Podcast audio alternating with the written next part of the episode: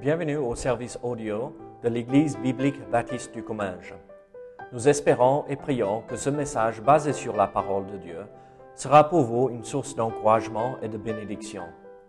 Si vous ne connaissez pas notre Église et que vous êtes dans notre région, nous vous invitons à venir à nos cultes qui ont lieu dans la ville de Saint-Gaudens, 3 rue Brisée, le dimanche matin à 10h30, ou l'étude biblique le mardi soir à 19h.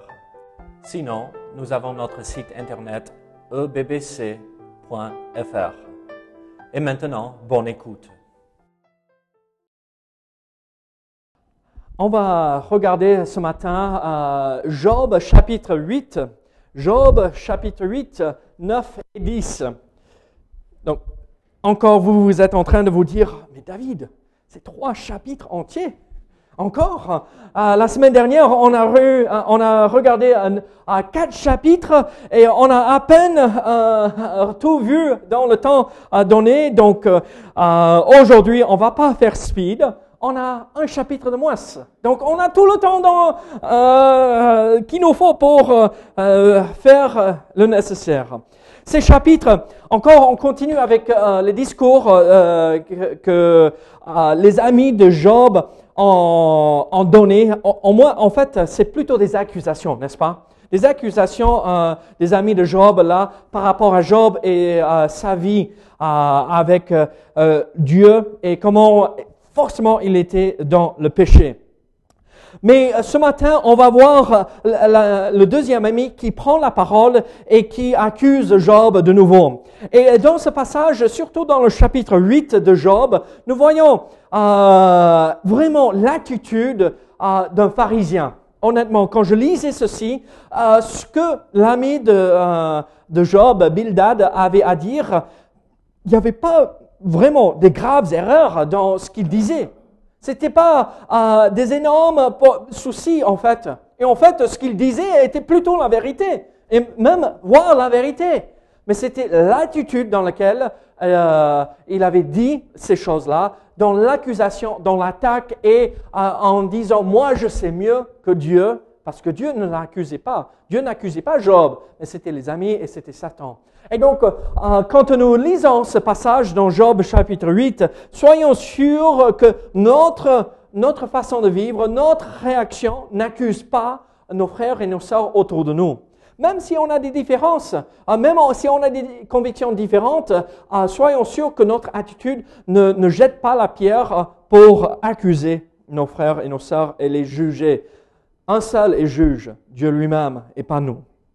Et donc ici, euh, moi je crois, dans ces passages, dans ces trois chapitres, je crois ce que Dieu veut nous montrer ici ce matin, c'est que nous ne devrions pas ressembler à Bildad, mais nous devrions ressembler plutôt à Job qui est dans la souffrance et, qui juste pose des questions, des, questions honnêtes à Dieu par rapport à, la chose, aux choses difficiles qu'il vit.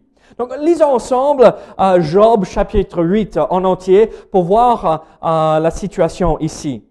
La Bible dit ici en Job chapitre 8, la Bible dit en verset 1er, Bildad de Shuak a pris la parole et dit, Jusqu'à quand veux-tu discourir euh, de la sorte? Et les paroles de ta bouche seront-elles un vent impétueux?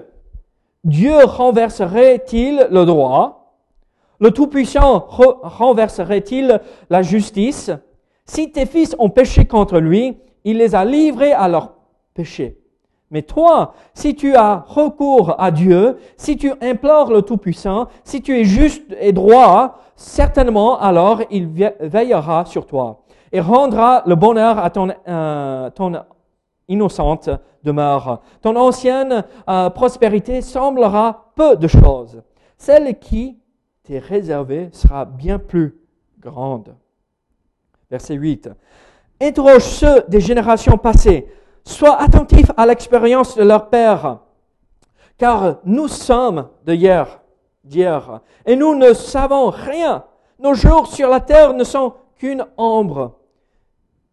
Ils t'instruiront, ils te parleront, ils tireront de leur cœur ces sentences. Jean croit-il sans marée? Le roseau croit-il sans humidité? Encore vert et sans qu'on le coupe, il sèche plus vite que toutes les herbes. Ainsi arrive-t-il à tous ceux, à tous ceux qui oublient Dieu. Et l'espérance de l'impie périra. Son assurance est brisée, son soutien est une toile d'araignée. Il s'appuie sur sa maison, elle n'est pas ferme. Il s'y cramponne et elle ne résiste pas. Dans toute sa vigueur, en plein soleil, il étend ses rameaux sur son jardin. Il entrelace ses racines parmi les pierres. Il pénètre jusque, juste dans les murailles, l'arrachant du lieu qu'il occupe. Ce lieu le renie. Je ne t'ai point connu. Tels sont les délices que ses voix, euh, voix lui procurent. Puis, sur le même sol, d'autres s'élèvent après lui. Non, Dieu ne rejette point l'homme intègre. Il ne protège point les méchants. Il remplira ta bouche de cris de joie et tes lèvres de chants d'allégresse. Tes ennemis seront couverts de honte. La tente des méchants disparaîtra. Prions ensemble. Seigneur, Seigneur, aide-nous à comprendre ce passage euh, et même les passages difficiles que nous allons voir ce matin. Seigneur, aide-nous à ne pas tomber dans le même piège que Bildad. Seigneur, connaître la vérité, mais en fait, pas la vérité dans l'amour. Seigneur, aide-nous au nom de Jésus. Amen. Ici, euh, je pense honnêtement que nous comprenons tous ce qui se passe ici. En fait, quand Bildad prend la parole, euh, Job vient d'arrêter de, euh, parler et on se rappelle en verset, en chapitre 4, Eliphaz avait pris la parole et l'a accusé d'être dans le péché. Et c'est pourquoi Dieu le jugeait. Et Job répond, et donc le discours d'Eliphaz euh, durait pendant deux chapitres, le chapitre 4 et le chapitre 5. Mais on voit en, euh, chapitre 6 et 7 que Job euh, crie et euh, pleure, mais Seigneur, mais pourquoi Et euh, qu'est-ce qui se passe? Et en fait, en chapitre 6, Job prend la parole et, il prend ce que Eliphaz avait dit, il le rejette dans son, dans devant lui pour dire, mais c'est n'importe quoi ce que tu dis. Et en, euh, chapitre 8, euh, pardon, chapitre 7, nous voyons que Job se tourne vers Dieu au lieu des hommes pour crier vers Dieu et dire, mais Seigneur, aide-moi à comprendre, montre-moi si j'ai péché. Et on a vu une bonne attitude euh, vis-à-vis de Job dans la souffrance, même quand il pleurait, mais pourquoi Seigneur, pourquoi tant de souffrance Il revient et dit, Seigneur, montre-moi. Et même il le dit à ses amis, montre-moi mon péché, enseigne-moi et regardez-moi, regardez ma situation et aidez-moi à m'en sortir. Donc nous voyons dans tout euh, le discours de Job, on voit quand même un fond qui est très bien. Et c'est comme ça qu'on devrait réagir. Mais en chapitre 8, après le discours de Job, et où Job dit, mais reprends-toi, Eliphaz de la façon que tu m'as jugé là, parce que je ne suis pas dans le péché, vous ne pouvez pas me dire où se trouve mon péché, donc reprenez-vous. Et Bildad commence avec la même chose. Il accuse dès le départ euh, d'être dans le péché. Et en fait, euh, ici, Bildad est tellement agacé par la situation, par le comportement et le discours de Job, et il dit, non, je dois défendre la justice de Dieu. Et on voit dans tout chapitre 8, c'est une défense de la justice de Dieu. Et quand on entend euh, la défense de la justice de Dieu, on dit, mais gloire à Dieu, il faut défendre Dieu et, euh, sa justice et euh, son être et sa nature. Il faut défendre cela. Mais on voit dans cela que Bildad avait oublié une chose tellement importante. Dieu n'a pas besoin d'être défendu. Dieu est assez grand pour le faire lui-même. Et aussi, Bildad a oublié qu'il est un simple homme. Il ne sait pas ce qui se passe derrière. Et il se prononce sur des choses où il ne devrait pas se prononcer. Il se met à la place de Dieu, en fait, pour juger. En fait, ici, Bildad, dans le chapitre 8, présente trois arguments logiques pour défendre la justice de Dieu. En versets 1 à 7, nous voyons ce premier argument euh, qui euh, a pour objectif défendre la justice de Dieu. Regardez, c'est le caractère de Dieu qui est juste. Verset 1 à 8, Bildad de Shuak a pris la parole et dit, Jusqu'à quand veux-tu euh, discourir de la sorte Et les paroles de ta bouche seront-elles un vent impétueux Là, Bildad vient et il dit, mais what Mais ce qui sort de ta bouche, Job, c'est que de l'air chaud. Euh, du vent impétueux, c'est euh, la petite tournade qui tourne en rond, qui détruit tout. c'est, il accuse Job, mais reprends-toi, regarde la façon que tu parles, c'est n'importe quoi. C'est plus ou moins dans le vocabulaire qu'on va utiliser de nos jours.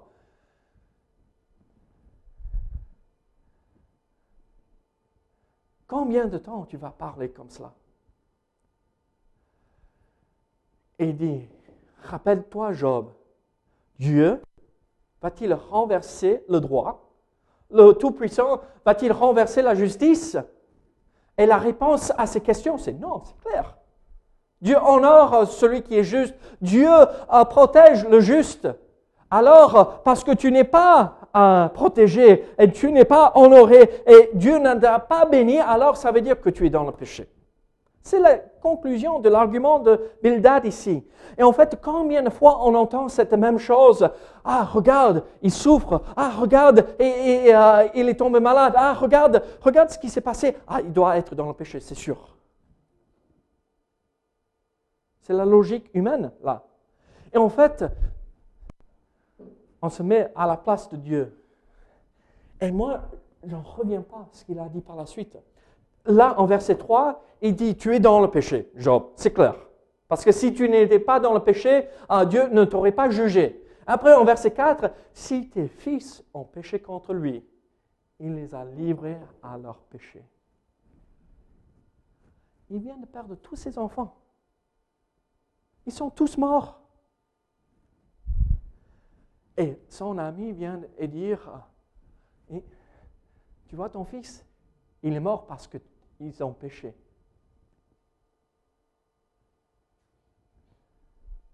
Vous imaginez, on n'a pas besoin d'amis comme ça, n'est-ce pas?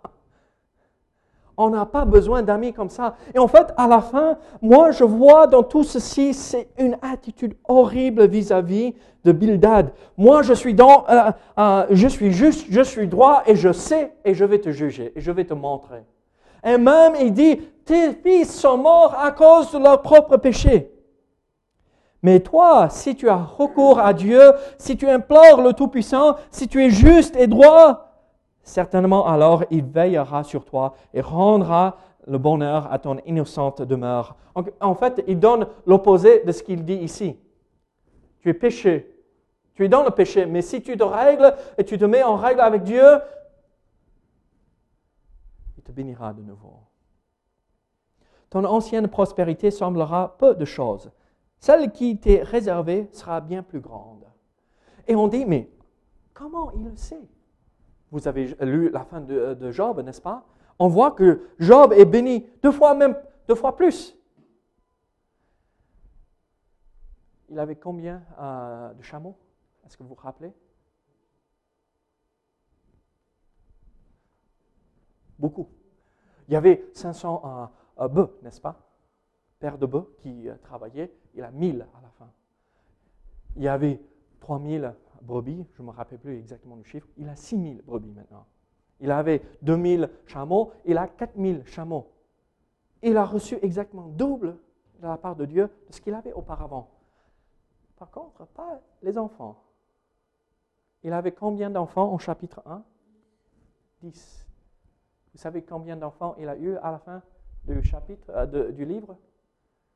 10 de plus. Ça nous fait comprendre que même s'ils sont partis de cette terre, ils sont toujours là et vivants. Il a reçu double, Dieu a doublé ses enfants aussi. Regardez ici, on voit alors que l'ami de Job, Bildad, essaye de défendre le caractère euh, de Dieu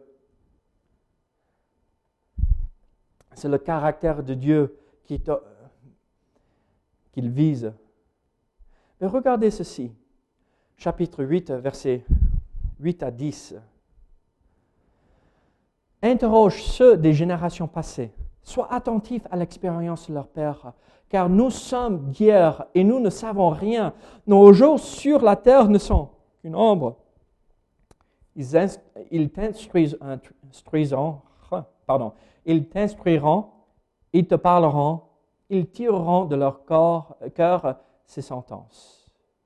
Regardez ici, Bildad essaye de défendre la justice de Dieu et comment Dieu est juste, pas simplement par le caractère de Dieu euh, en versets 1 à 7, mais versets 8 à 10, la sagesse du passé.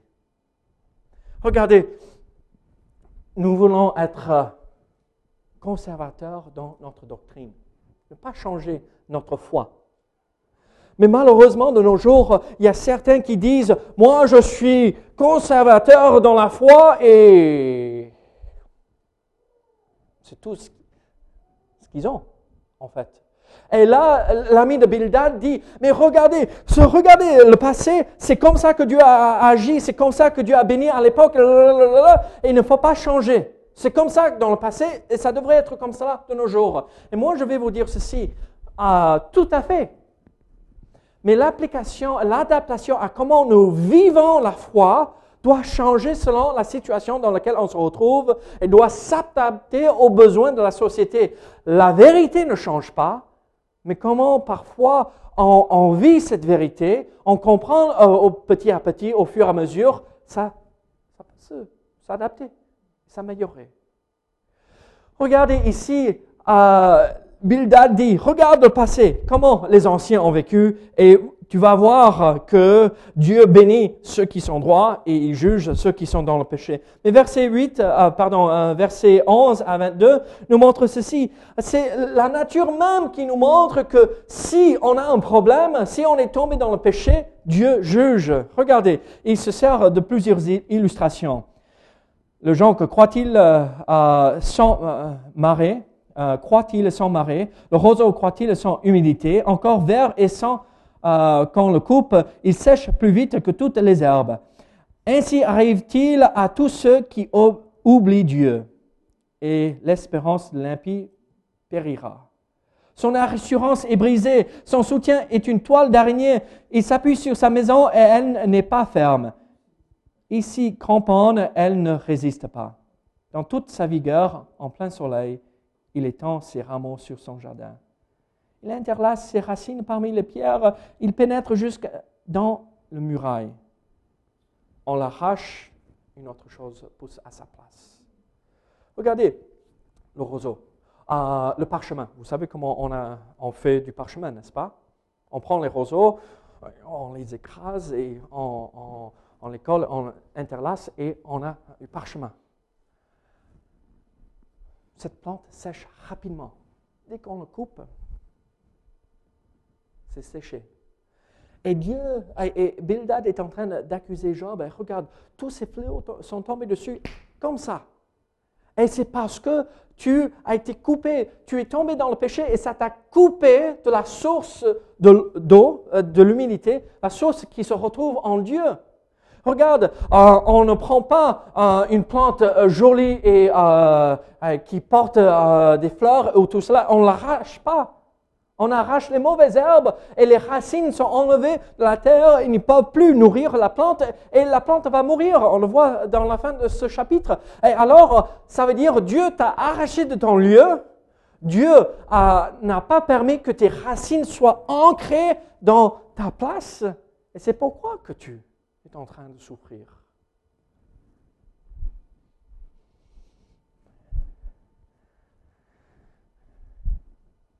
Tout cela, c'est vrai. Mais moi, je vais vous dire ceci.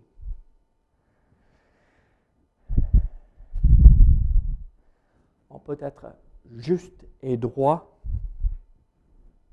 dans la vérité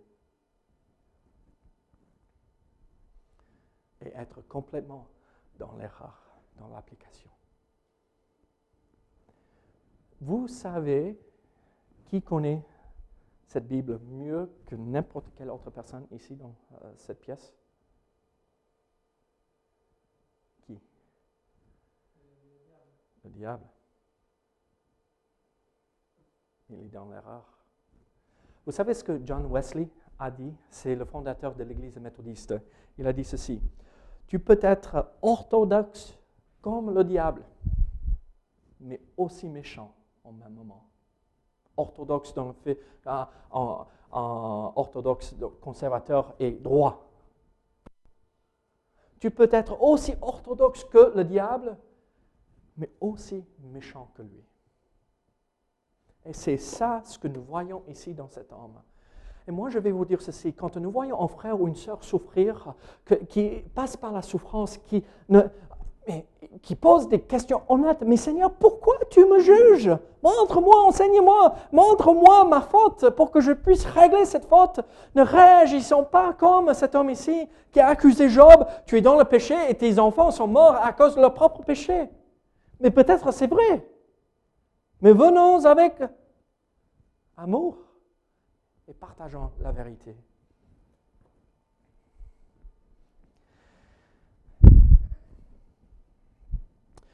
Dieu ne veut pas que nous réagissions de la même façon. En fait, euh, Job ne peut plus se contenir.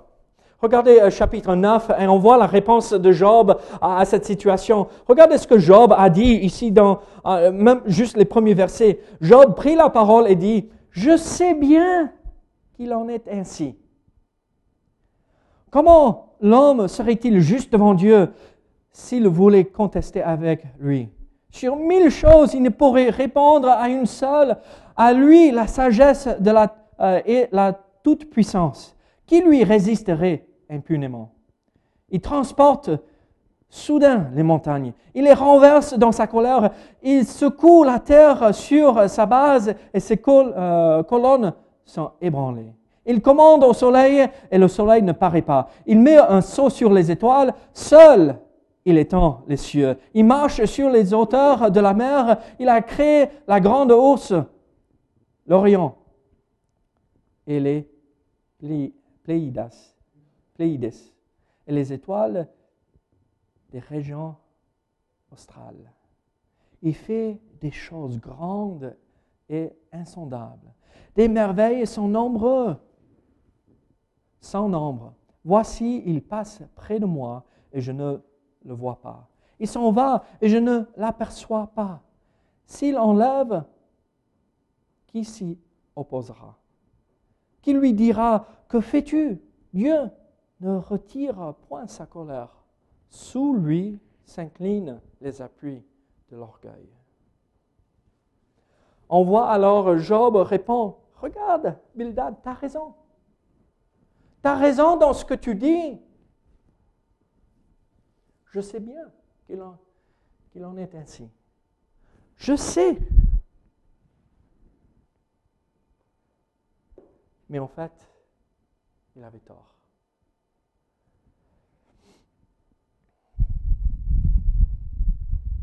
Je vous pose une question ce matin. Ici, dans ce passage, on voit Job reconnaît que Dieu ne fait jamais, ne commet jamais une erreur, ne se trompe pas. Il sait que Dieu est juste dans tout ce qu'il fait.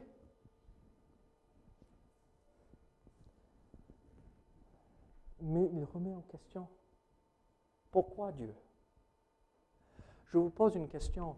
Êtes-vous jamais arrivé à un point où vous posez, vous, posez cette question? Mais Seigneur, qu'est-ce que j'ai fait pour mériter ceci? C'est là où Job en est. Comme la semaine dernière, je vous ai rappelé, n'oublions pas que Job était l'homme le plus riche, le plus reconnu de tout l'Orient à, l'époque. C'était, quand on parlait, ah, tu as vu euh, cet homme-là? Ah oui, c'est Job. Tu as, vu euh, ce bâtiment qui est construit Ah, ça c'est à Job. Tu as vu cet Ah, ça c'est à Job. Tout. Il était l'homme le plus riche. Il avait tout, tout. Il a tout perdu d'un coup. Ici, Job reconnaît que Dieu agit d'une façon juste chaque fois. Mais moi, je vais vous dire ceci. Il n'est jamais une mauvaise chose de demander pourquoi. Pourquoi, Seigneur? Ici, Job, dans ses 13 premiers versets, il, se pose cette question. Comment l'homme serait-il juste devant Dieu? Il ne pense pas à, la question du salut ici, mais il pense à, la situation de sa vie de chaque jour. Comment puis-je être juste devant Dieu? Ici, dans les 13 euh, premiers versets. Comment puis-je être juste et marcher d'une façon correcte et honorable devant Dieu? C'est impossible, je suis un homme.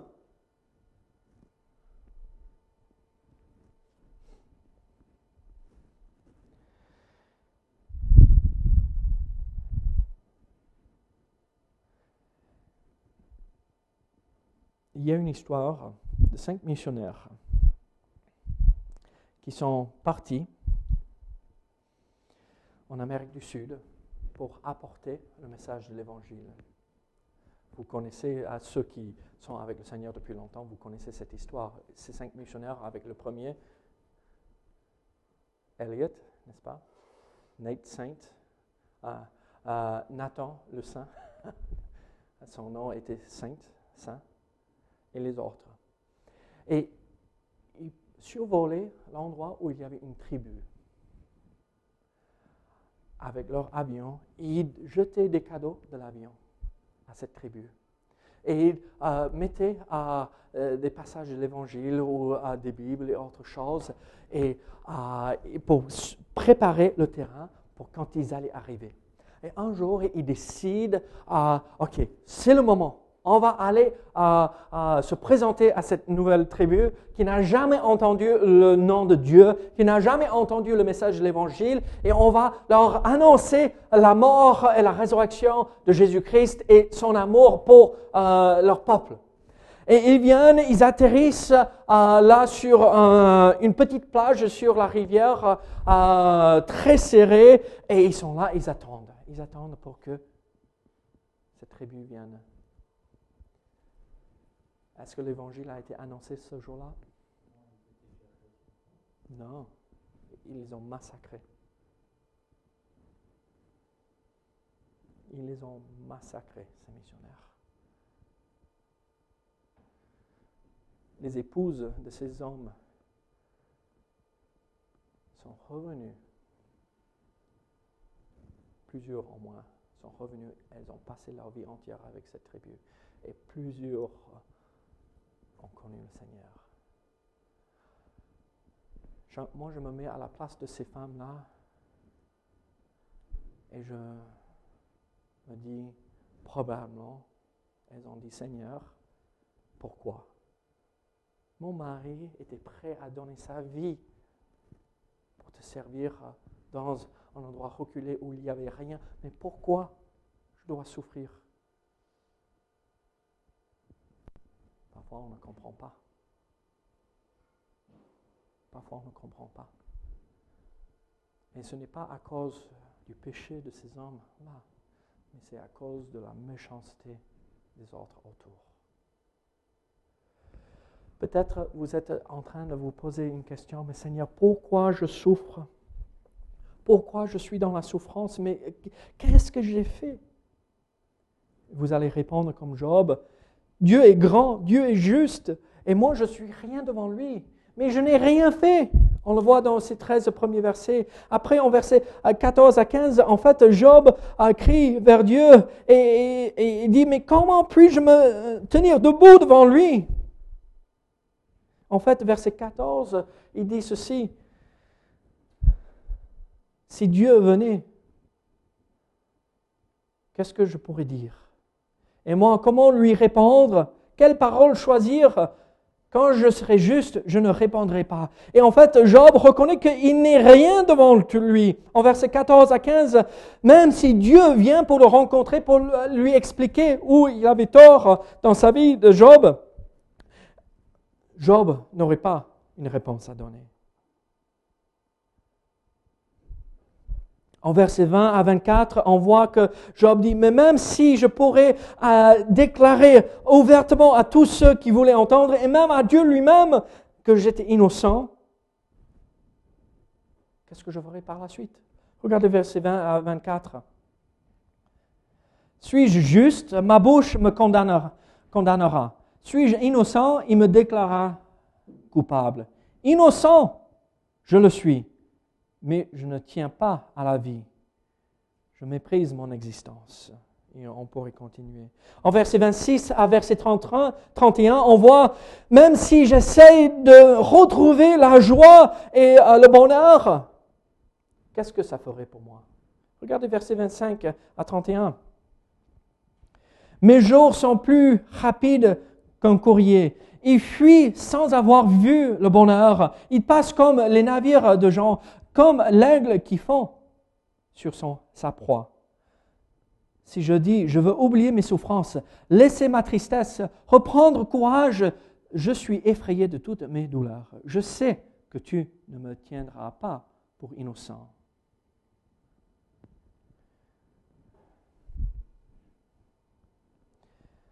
Alors, on voit le désespoir de Job ici.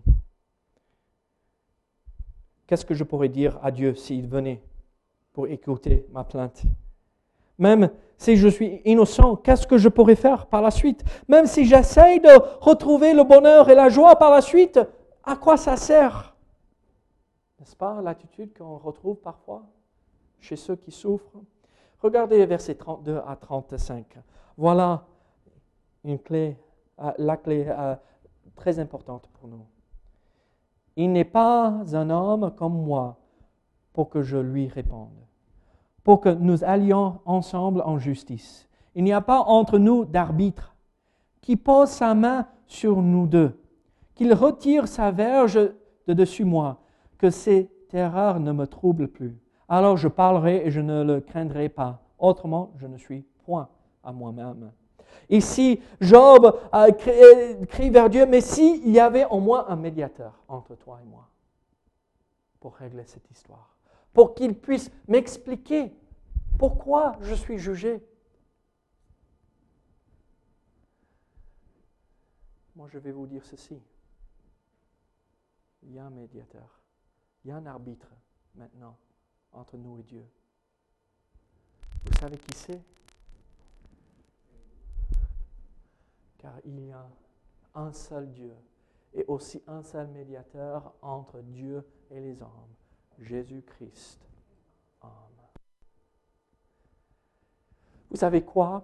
Quand moi je passe par un moment difficile, je peux crier vers Jésus et dire, Seigneur, aide-moi, viens en secours. Seigneur, protège-moi, sois avec moi, accompagne-moi, pourvois mes besoins. Et il est là, il est le médiateur entre moi et le Père. Il intercède pour moi à la droite du Père et il est là pour m'accompagner. Job, il regardait en avant. L'avenir, il attendait l'arrivée du Messie. Mais nous, nous avons dans notre sens. C'est fait, c'est accompli, c'est mis en place. Nous avons celui qui est entre nous et Dieu. Pas un prêtre, pas n'importe qui à qui il faut confesser nos péchés, mais Jésus-Christ, Dieu lui-même. Je vous pose cette question. Vous êtes dans la souffrance? Vous passez par un moment difficile? Criez vers Jésus. Il est là. Il vous accompagnera. En Jésus seul est mon espoir. Lui ma force. Au chapitre 10. On ne va pas tout lire ici, mais on voit encore euh, la tristesse de Job dans tout ceci. Regardez, mon âme est dégoûtée de la vie. Je donnerai cours à ma plainte. Je parlerai dans l'amertume de mon âme. Je dis à Dieu, ne me condamne pas. Fais-moi savoir pourquoi tu me prends à partie. Te paraît-il bien de maltraiter de repousser l'ouvrage de tes mains, de te faire briller de ta faveur sur le conseil des méchants. As-tu des yeux de chair? Vois-tu comme voit un homme Tes jours sont-ils comme les jours de l'homme? Et tes années comme ses années? Pour que tu recherches mon iniquité, pour, que tu euh, t'inquières de mon péché, sachant bien que je ne suis pas coupable et que nul ne peut me délivrer de ta main. On voit ici, Job continue et il exprime son désespoir. Il est exaspéré d'une façon extrême.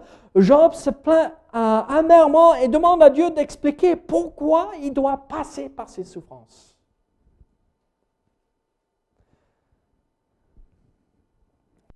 Verset 13 à 22 nous dit la même chose. Job demande, mais pourquoi je suis né? Ça aurait été mieux que je passe euh, du sein de ma mère jusqu'au sépulcre et je ne passe pas entre les deux et je ne vis pas entre les deux. On voit euh, qu'il est vraiment dans la tristesse. Il est vraiment brisé. Verset 14, si, je pêche, tu m'observes, tu, tu ne pardonnes pas mon iniquité.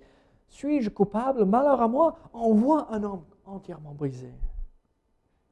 Et à la fin, je l'ai entendu cette semaine dans euh, un cri au secours d'une femme euh, qui vient à cette église de temps à autre. Elle dit, mais je sers à quoi? Ça sert à quoi que je continue? Mais à quoi? Pourquoi? Il n'y a aucune raison que je continue. Et ça rejoignait parfaitement avec l'esprit et l'attitude de, Job. Mais Seigneur, montre-moi, explique-moi. Et moi, je vais vous dire ceci, il y a toujours une raison. Il y a toujours la réponse et l'espoir. Vous connaissez tous Jacques chapitre 5 verset 11. Écoutez ceci. Voici, nous disons, bienheureux ceux qui ont souffert patiemment. Vous avez entendu parler de la patience de Job et vous avez vu la fin que le Seigneur lui accorda, car le Seigneur est plein de miséricorde et de compassion. Job ne comprenait pas pourquoi il passait par la souffrance. Il ne connaissait pas, euh, il ne comprenait pas ce qui se passait dans le ciel où euh, Satan venait pour accuser Dieu et, euh, son caractère et sa nature en disant Job te sert pas par des intérêts, il, il, te sert par intérêt parce que tu le bénis. Et Dieu dit non. Et après, il persévère. Regarde, il souffre patiemment. Pourquoi fallait-il souffrir? Pas à cause de Dieu, pas à cause de son péché, mais pour répondre à l'accusation de Satan. Mais aussi pour répondre à notre besoin aussi d'avoir un exemple devant nous pour dire je peux tenir ferme. Si Job a persévéré, n'a pas abandonné la foi, a continué jusqu'à la fin, alors ma situation, elle n'est rien en comparaison. Je peux, avec l'aide de Dieu, je peux tenir ferme et persévérer. Je vous pose cette question. Êtes-vous au bout de votre force?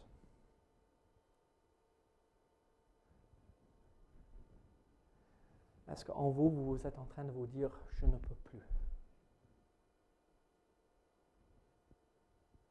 Oui.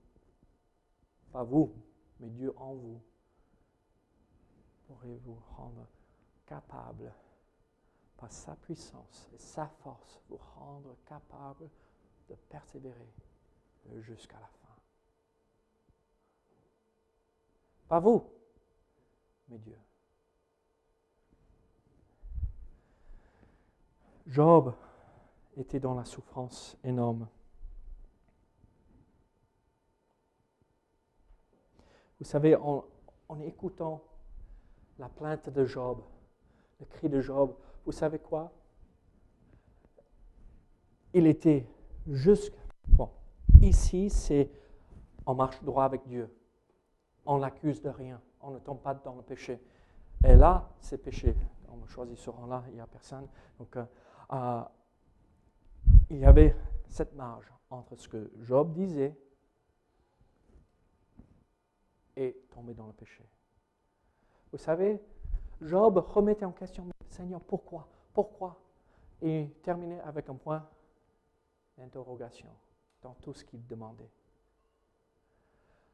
La seule chose qu'il fallait faire, au lieu de demander pourquoi, c'est tomber dans le piège de l'accusation. Point d'exclamation. Seigneur, tu as fait ça. C'est la seule différence. Mes amis, soyons sûrs que nous terminons avec un point d'interrogation au lieu d'un point d'exclamation, en accusant Dieu au lieu de demander, Seigneur, aide-moi à comprendre. Montre-moi, enseigne-moi, fais-moi comprendre ce que tu veux à travers cette situation.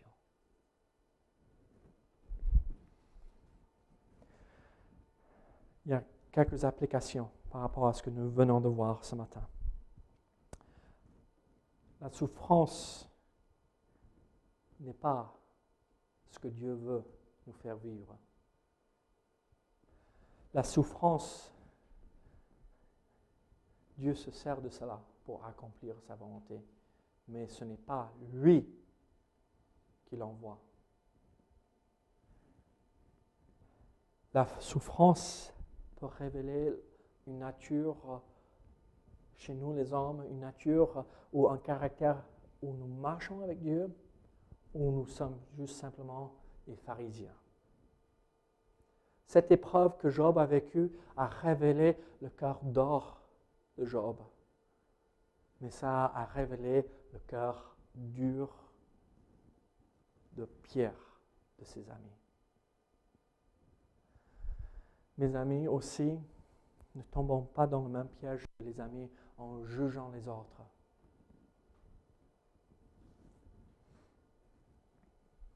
Juste parce qu'on a raison ne veut pas dire qu'on est juste dans notre façon d'agir.